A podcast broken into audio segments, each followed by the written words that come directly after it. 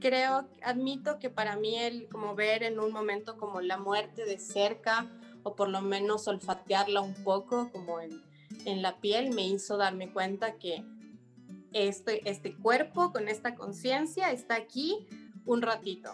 Así que mejor hago lo que, lo que le resulte más divertido a, esta, a, esto que soy yo.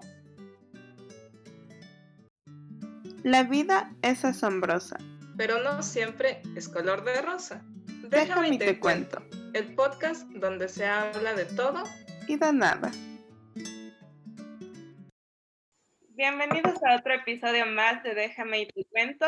Para este capítulo tenemos con nosotros a Angie. Ella es una emprendedora ecuatoriana que está relacionada con el mundo del té y también le gusta mucho el montañismo y el paisajismo. Entonces, bienvenida Angie a Déjame y te cuento y nos gustaría que nos cuentes un poco de ti.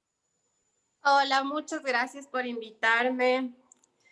Sabes que cuando ustedes se contactaron conmigo para esto, lo primero y, el, como que las dos cosas que ustedes me comentaron fue, ¿te gusta el té y además haces montaña? Y tuve y, hice como este juego de la memoria y recordé que yo empecé a hacer las dos cosas como de una forma más intensa o formal o como para formarme al mismo tiempo, porque estuve enferma eh, un montón de tiempo y en, y en esta etapa del hospital tuve como estas epifanías, ¿no? Que, que, me llevaron como a darme cuenta que el té era algo que siempre estuvo en mi vida, siempre ha significado algo para mí, ha sido, es mi momento de paz.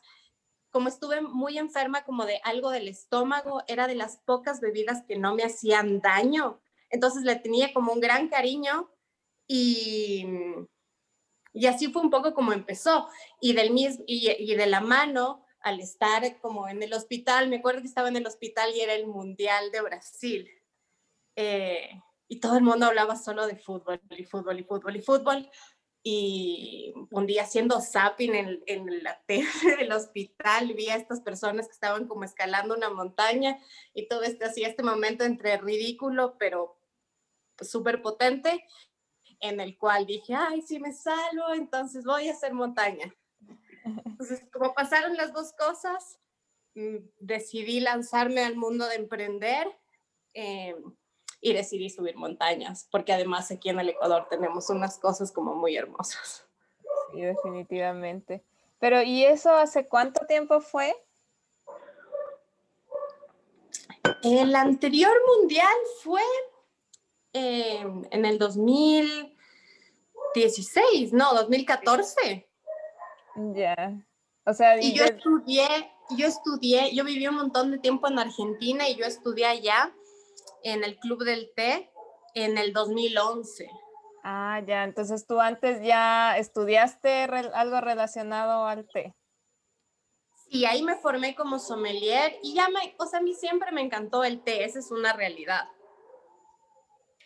Sí, igual yo he ido como algunos talleres que tú has dado de la escuela del té y de verdad se nota que es algo que te apasiona un montón porque te pones súper feliz cuando das tus charlas y te gusta compartir un montón y son súper divertidos. Igual a mí me gusta bastante y he aprendido un montón contigo y con tus publicaciones del Instagram y todo. Qué bien, muchas gracias. Ah, la verdad es que de, de las cosas del té yo siempre digo, yo Ah, lo que hago es tomar gente, tomar té con gente, con personas, y termina siendo como algo tan íntimo, terminas conociendo tanto a una persona, eh, y es una bebida que acompaña todos los momentos, ¿no? A veces estás en un cumpleaños y es el tecito con el pastelito, y hay veces en el que estás enfermo y es el tecito caliente, es como esta bebida que acompaña a mí me ha acompañado en todo, en la gloria, en los momentos no tan chéveres, y qué lindo camino emprender con té, porque es una bebida muy noble. Em, y qué lindo emprender en el Ecuador, en el que todavía como que hay un montón de cosas todavía por hacer. Sí, así es. Y eh, antes de eso, antes de emprender en el mundo del té y empezar en el montañismo, ¿qué hacías? En mi otra vida, en mi otra vida yo estudié diseño gráfico y estudié cine las dos cosas estudié en Argentina, solamente he ejercido de diseñadora gráfica y de hecho es gracioso porque es como la cosa que me generalmente me salen cosas de diseño gráfico, es como algo que, que es muy, muy mío, ¿no? Esta parte creativa, como que eso siempre sale de mí. Justo, justo antes de lanzarme a emprender, yo trabajaba en el Banco Solidario en el área de marketing. Nada que ver, nada que ver. De verdad tomé otra vida y, y eso era lo que yo hacía antes. Y después fui, yo lo que yo fui haciendo fue como haciendo un traspaso eh, muy natural y también muy despacio entre trabajar en un banco y emprender yo sola, ¿no? Entonces iba dedicándole tiempo y tiempo hasta que un día dije, bueno, basta, creo que estoy lista y ahí me lancé. Ay, qué genial. Pero ¿y fue como complicado para ti o fue dura esta experiencia de comenzar a emprender? Creo que miento si digo que fue muy complicado porque admito que tuve como mucho apoyo en general de mi familia. Yo en ese momento vivía en mi, con mi casa, con mi mamá, yo había regresado de Argentina y vivía en la casa de mami, digamos, entonces ahí como que, como que eso también te hace, como que me hizo que sea mucho más flexible el poder emprender. Yo emprendí comprando, no sé, creo que tenía unos 5 kilos de té de distintos blends que hacía una amiga de Argentina que me los traje de un viaje. Hice las etiquetitas, hice como toda esta cosa y dije, bueno, ¿qué? ¿Dónde puedo vender esto? En Facebook. Y empecé vendiendo en Facebook. Y lo curioso fue que cuando empecé, todavía no había tantas personas que se dedicaban al té. Hoy en día esta industria ha crecido un montón en el Ecuador. Eh, y así era yo la que empacaba, hacía las etiquetas y yo misma iba a entregar, pero estaba haciendo algo que me encantaba, entonces como que todo tenía sentido. Sí, así es, cuando haces algo que te, que te encanta y que te gusta tanto, como que no hay mayor complicación o no te complicas tanto en, en hacerlo. Sí, y yo creo que para mí fue como un gran salto en mi, en mi vida profesional. Eh, y curiosamente es que alguien se dio cuenta que yo tenía esta pasión por el té y quería emprender en el mundo del té. Y yo, yo tenía esta dualidad, ¿no? Del diseño gráfico y saber mucho de té. Y esta persona quería hacer su casa de té.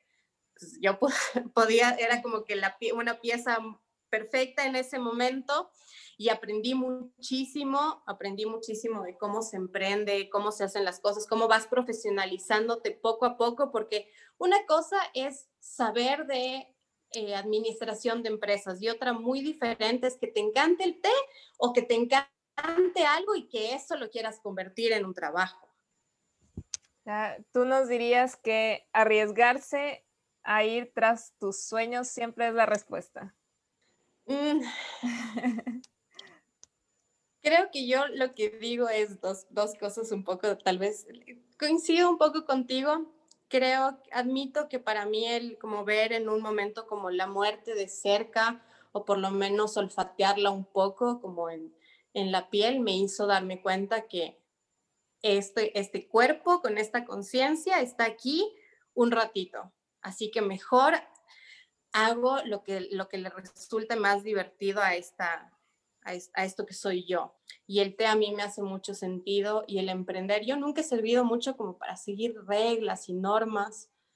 Entonces, eso, eso fue bueno para mí. Y del otro lado, lo que yo sí pienso es que todos debemos encontrar esa cosita que nos da calma, paz y serenidad. Para algunos es jugar el fútbol, para algunos es ir al estadio, para a mí me parece descabellado, pero para algunos es prender la tele. Pero más allá de, esas, de eso, también hay otro tipo de actividades y ahí es donde para mí se une el té y la montaña, que es la unión de la naturaleza misma, es el lugar en el que yo me siento más genuina. Y regresando un poquito como al pasado, ¿cómo fue que tú decidiste estudiar para ser sommelier de té o cómo te introduciste al mundo del té? ¿Qué te llevó a estudiar eso? El té me ha gustado desde siempre, desde que soy chiquita, el té negro de cajita roja, ahí en, de chiquita le ponía un montón de azúcar, lo admito. pero mm, me gusta desde siempre y también yo tuve la oportunidad de irme cuando todo el mundo se iba de intercambio a los Estados Unidos. Yo me fui a Brasil de intercambio, un pueblo muy chiquito, y en ese pueblo vivía en una familia en la que mi mamá putativa era como una persona que le gustaba mucho leer, mucho la música, y se sentaba conmigo a tomar té mientras yo leía en portugués para practicar. Entonces, para mí ahí fue como un clic sobre el, té como un ritual como un momento especial, como un momento íntimo. Hay mucha intimidad cuando compartes una taza de té con alguien como frente a frente. Hay mucha intimidad. Y eso a mí, por, por una parte de quién soy yo, me, me enloqueció, como ese acceso a esa conversación profunda. Entonces, salto en el tiempo, me encuentro en Buenos Aires en mi primer trabajo recién graduada de la universidad y me encuentro con esta cosa que se llamaba el Club del Té. Y yo dije, por supuesto, yo tengo que ser parte de este club, es lo más, me moría de ganas. Y al ir como a la reunión para hacerme miembro, me di cuenta que se podía estudiar. Y eso me pareció fantástico porque así como me parecía encantadora esta intimidad que se genera en una taza de té, también me parecía muy, y me parece muy encantador todos los sentidos, el sentir con el olfato, en el gusto, como toda esta cosa súper sensorial. ¿Cómo no iba a querer saber de eso? Por supuesto que sí. Angie, yo quiero ir, si es que nos podrías contar sobre el accidente que, que nos conversas, ¿nos podrías contar un poquito de eso? ¿Qué pasó? Sí, de hecho es un poco gracioso y ahí también el, el, té vuelve a ser un poco protagonista. Desde que yo era, yo nací con una malformación en mi intestino grueso y siempre estuvo mal diagnosticado creyendo que lo que yo tenía era un eh, síndrome de colon irritable, mm. que básicamente traducido en, en humano es como no manejas tus emociones y como muchas de tus emociones se procesan básicamente en tu estómago, entonces como que yo tenía que aprender a relajarme y todo iba a estar mejor. Pero eso no funcionó. Eh, cuando tenía 27, casi 28 años, justo cuando yo decidí volver a vivir a Ecuador, regresé porque me sentía muy mal y comencé como a, a deteriorarme. O sea, mi persona se comenzó a deteriorar. Tenía, estaba muy enferma como todo el tiempo, estaba enferma, eh, como todos los médicos no le atinaban a lo que tenía, entonces se consideraba un poco que yo estaba loca, que estaba somatizando, hasta que en un momento eh, básicamente exploté. Mi, cuerpo no, no resistió más y fui primero al hospital, como que me dijeron, vaya, vaya a la casa, todo está bien. Y después comencé como, ahí eh, tuve como esta etapa en una semana en la que me deterioré mucho y ya no podía comer, eh, tenía como mucho malestar en, en el estómago, hasta que hubo, siempre hay como un angelito en la vida y tuve como este doctor que era el doctor Luna, nunca me voy a olvidar de su apellido porque fue como además súper simbólico. Entonces llega este, este doctor que parecía Sandro, tenía... Y cuando me internan, para eso mis padres se habían ido al mundial, mi hermana estaba totalmente embarazada, entonces yo me sentí como en un momento muy sola, muy, muy, muy sola. Y en medio de eso, ahí empezó una aventura de 21 días en los que se dieron cuenta que tenía un, tuvieron que cortarme básicamente una parte del intestino. Yo tuve que estar con pañales un tiempo, o sea, fue como mucha humillación eh, desde muchos aspectos que en su momento eh, a mí me generaron mucha tristeza, pero al estar batallando en esa en, esta aventura de estar enferma, también me dieron mucha fortaleza. Entonces sí hay cosas que no quisiera que a nadie le pasen, si las personas podrían vivir como sin ese tipo de problemas es genial, pero al haberlo atravesado eh, siento que me dio una fortaleza que hoy en día lo agradezco un montón, porque es la que me dio la fuerza como para emprender en algo que me encanta y también me ha dado la fuerza para lanzarme aventuras de montaña, por ejemplo. Qué chévere. Ya cuando te recuperaste y ya lograste como que salir de tu enfermedad y todo esto, ah, y ya uniste el mundo del té y la montaña, ¿encontraste después tal vez alguna otra forma de desahogarte o alguna otra terapia, por decirlo así, que te ayude como a dejar el estrés a un lado? Yo ahí la verdad es que me sumergí en el autoconocimiento. Me di cuenta que hay un camino que tú puedes hacer hacia afuera, como el explorar el mundo hacia afuera, pero hay otro universo que puede suceder si haces el camino hacia adentro. Y en eso el té para mí es el camino. El té, el, el, hacer mi ritual con una taza de té es la que me permite volver a sentirme en mi cuerpo. Y en, y en autoconocerme he hecho de todo, he hecho terapia, he hecho eh, danza primal, me he ido por el lado de la astrología, o sea, todas, todas estas múltiples cosas con las que se puede trabajar, eh, hay algunas con las que yo me he sentido identificada y otras que han sido totalmente anecdóticas pero sí creo que hay un camino interno que, que, que, es necesario atravesar, que todos deberíamos atravesar. Sí, lo importante de conocernos a nosotros mismos.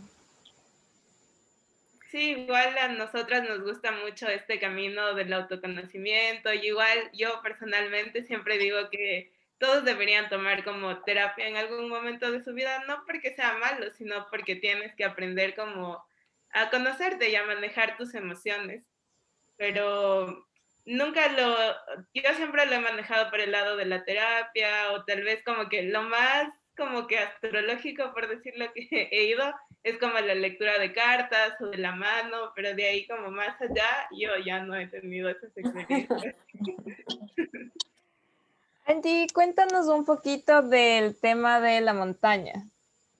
La montaña, yo soy de la montaña, sin duda alguna. Desde el, por el clima, me encanta el frío, es, es el elemento en el que yo me siento más yo. Posiblemente también por eso el tecito caliente va bien, van de la mano.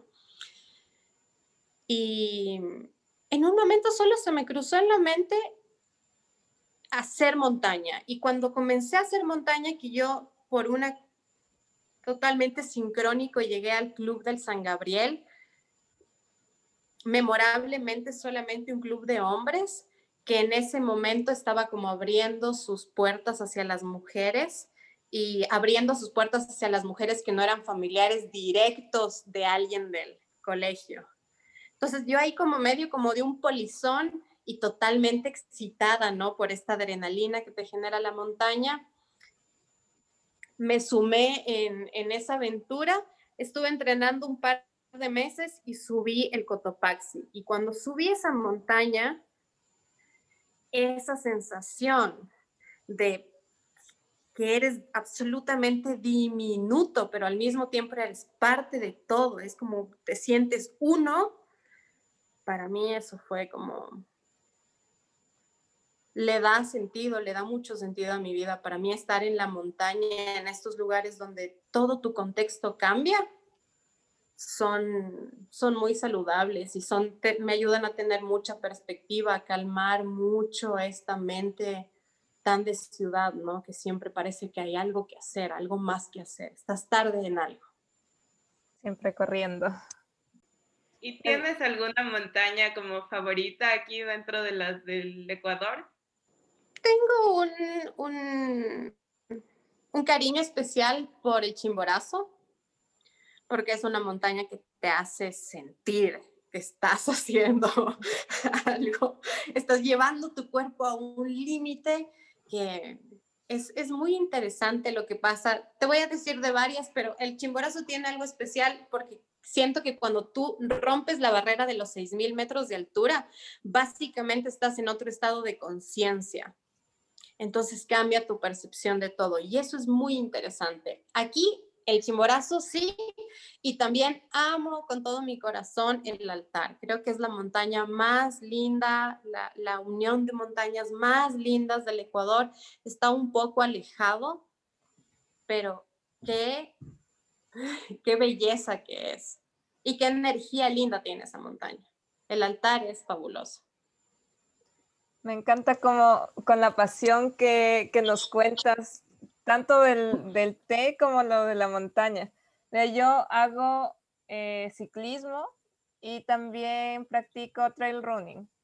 Y ah, bueno, ahora estoy en Chile, pero planeo ir a, a, Ecuador de vacaciones, así que cuando vaya te voy a buscar para que me invites a subir una montaña. Encantada, encantada. Hay muchas cosas que hacer en la montaña que no necesariamente son ascensión. También hay cosas maravillosas simplemente alrededor. Y hay mucha sanación en estar en la naturaleza, porque te conecta con el ritmo de lo natural. Y dejas de, no sé, a la montaña, tú ves una montaña y no dices, le quiero cambiar, la haría más alta, más baja, le pondría de otro color. No, es lo que es y la aprecias en su magnificencia. Sí. Y eso es muy lindo. Sí, lo mismo me pasa a mí cuando salgo a, a correr, es como que es todo perfecto, no hay nada que añadir, nada que quitar, es maravilloso. es verdad. Y regresando como al mundo del té, tú ves como mucha diferencia entre la cultura que aprendiste en Argentina, que tenían ellos con el té, con la que se ha ido desarrollando aquí en Ecuador.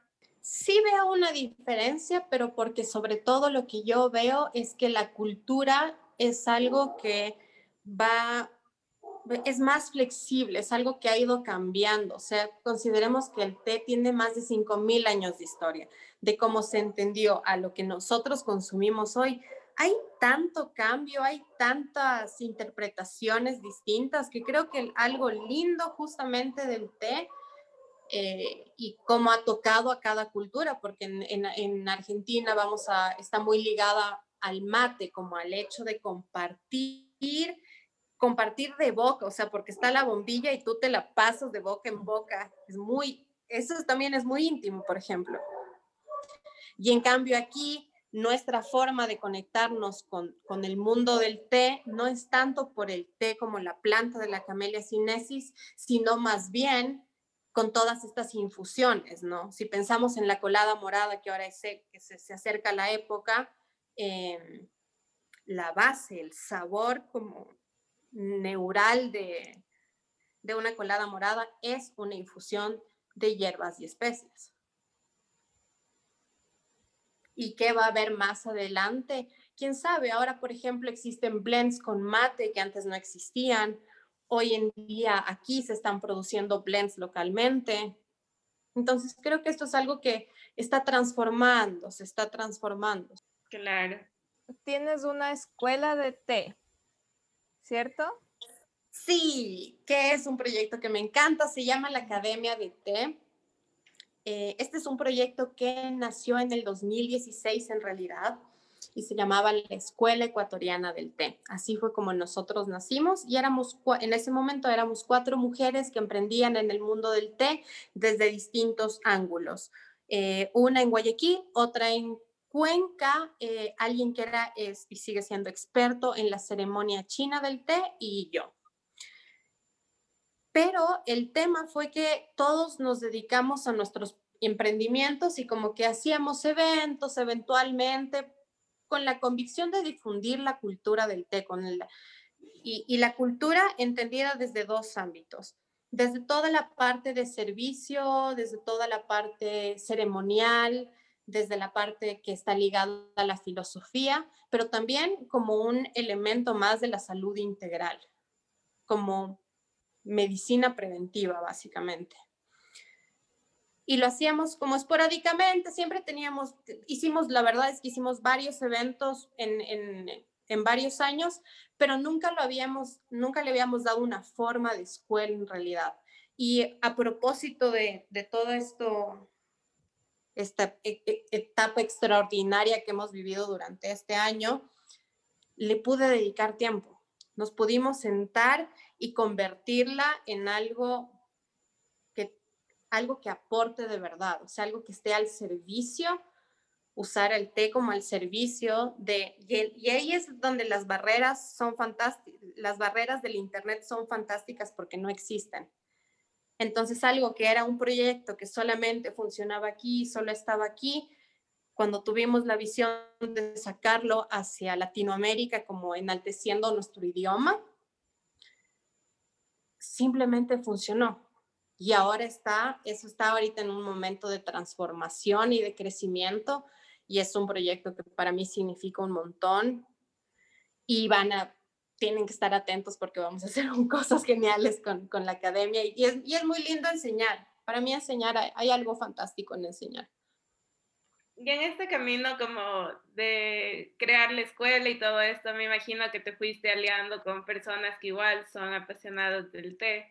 ¿Encontraste como alguna con la que hayas hecho así como que match, por decirlo así, o con que hayas encajado y hayas dicho como que con ellos voy a trabajar para seguir adelante con la academia?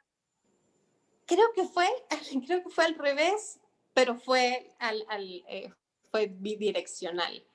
Em, para mí, Lila, que es eh, la persona con la que yo fundé la escuela, somos cuatro, pero las personas con las que estamos trabajando y ella está en toda la dirección ejecutiva, es Lila Andino, su proyecto es IT y con ella fue inmediato, es una, es una verdadera como cariño por la bebida, totalmente enfocados en la difusión de la cultura ella con una gran visión de negocio, ella es muy hábil en eso y simplemente al juntarnos fue como unir. Las ideas crecen cuando se unen. Si no, a veces hay ideas que están solitas, que me imagino que a ustedes posiblemente les pasó eso, por eso es en un podcast juntas. eh, como unir dos ideas, ella tenía una visión, yo tenía otra, las unimos y creo que se ha creado algo, algo más poderoso. Y he encontrado muchísimas personas aquí eh, he conocido muchísimas personas aquí gracias al té. O sea, ahora que lo, que lo mencionas me lleva como, wow, yo he conocido a cientos de personas gracias al té. Qué genial, Angie. Nos, nos gusta mucho todo lo que nos, nos, estás contando y lo que nos has contado ya. Em, como para ir terminando, ¿algún consejo que tú quieras dejarnos? Mm, exploren, no mentira, bueno, sí, ese sí es un consejo, salgan a explorar la vida, que es lo más fantástico, pero no, mi consejo es que mm, para mí el té y la montaña en los dos casos son rituales. Es, es algo ritual en mí, es algo que yo me doy a mí misma. Así que mi consejo es que encuentren esa cosita. Puede ser una taza de té o no, fantástico si lo es, que les lleve a estar con ustedes mismos. Creo que ese es un momento muy saludable y que a veces no nos damos. A veces no nos damos nuestro tiempo para nosotros y el té en cinco minutos puedes dedicártelos a ti y creo que hay un montón de poder en eso. Igual queríamos saber si tal vez quieres dejarnos los datos, porque igual sabemos que tienes ah, tu empresa que distribuyes los test y la escuela. No sé si quieras hablar un poco de eso antes de terminar. Antes de terminar, sí, hago blends artesanales con productos de, intento usar muchos productos del Ecuador. De hecho, ese es como un cambio que hice en mi carta. Eso pueden encontrarlos en Cantú, Ecuador, en las redes sociales y, y, y, en este momento siento que lo oportuno es hablarles de la Academia de Té.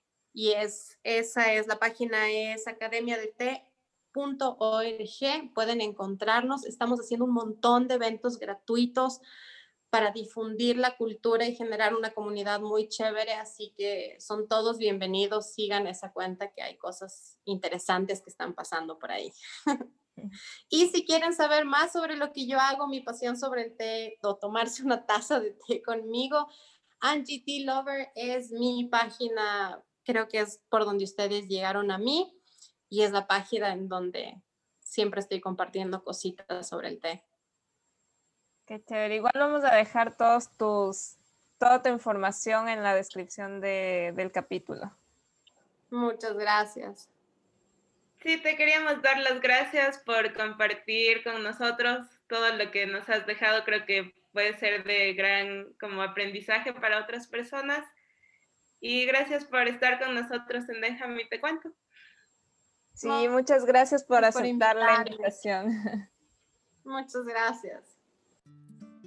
Gracias a cada uno de ustedes por llegar hasta este punto del podcast. Andy nos dejó unos muy buenos consejos y una invitación a explorar el mundo que tenemos delante de nosotros. Espero que lo hagan. Vamos a dejar todas nuestras redes sociales en la descripción, igualmente las redes de Angie para que la sigan y investiguen un poco más sobre su escuela y sobre sus emprendimientos de té. Si saben de alguien que quiera participar en nuestro podcast, ah, nos pueden mandar un mensaje por Instagram o si ustedes quisieran ser parte de nuestro proyecto, solo escríbanos. Gracias por habernos escuchado el día de hoy y no se olviden de escucharnos cada martes por las plataformas de podcast.